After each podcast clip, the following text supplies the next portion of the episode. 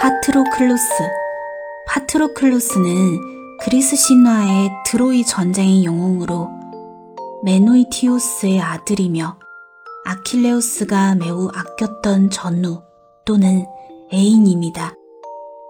호메로스의 일리아스에서 중요한 인물로 나오는데 그의 죽음으로 인해 트로이 전쟁의 양상이 완전히 되바뀌게 됩니다. 헤르메스.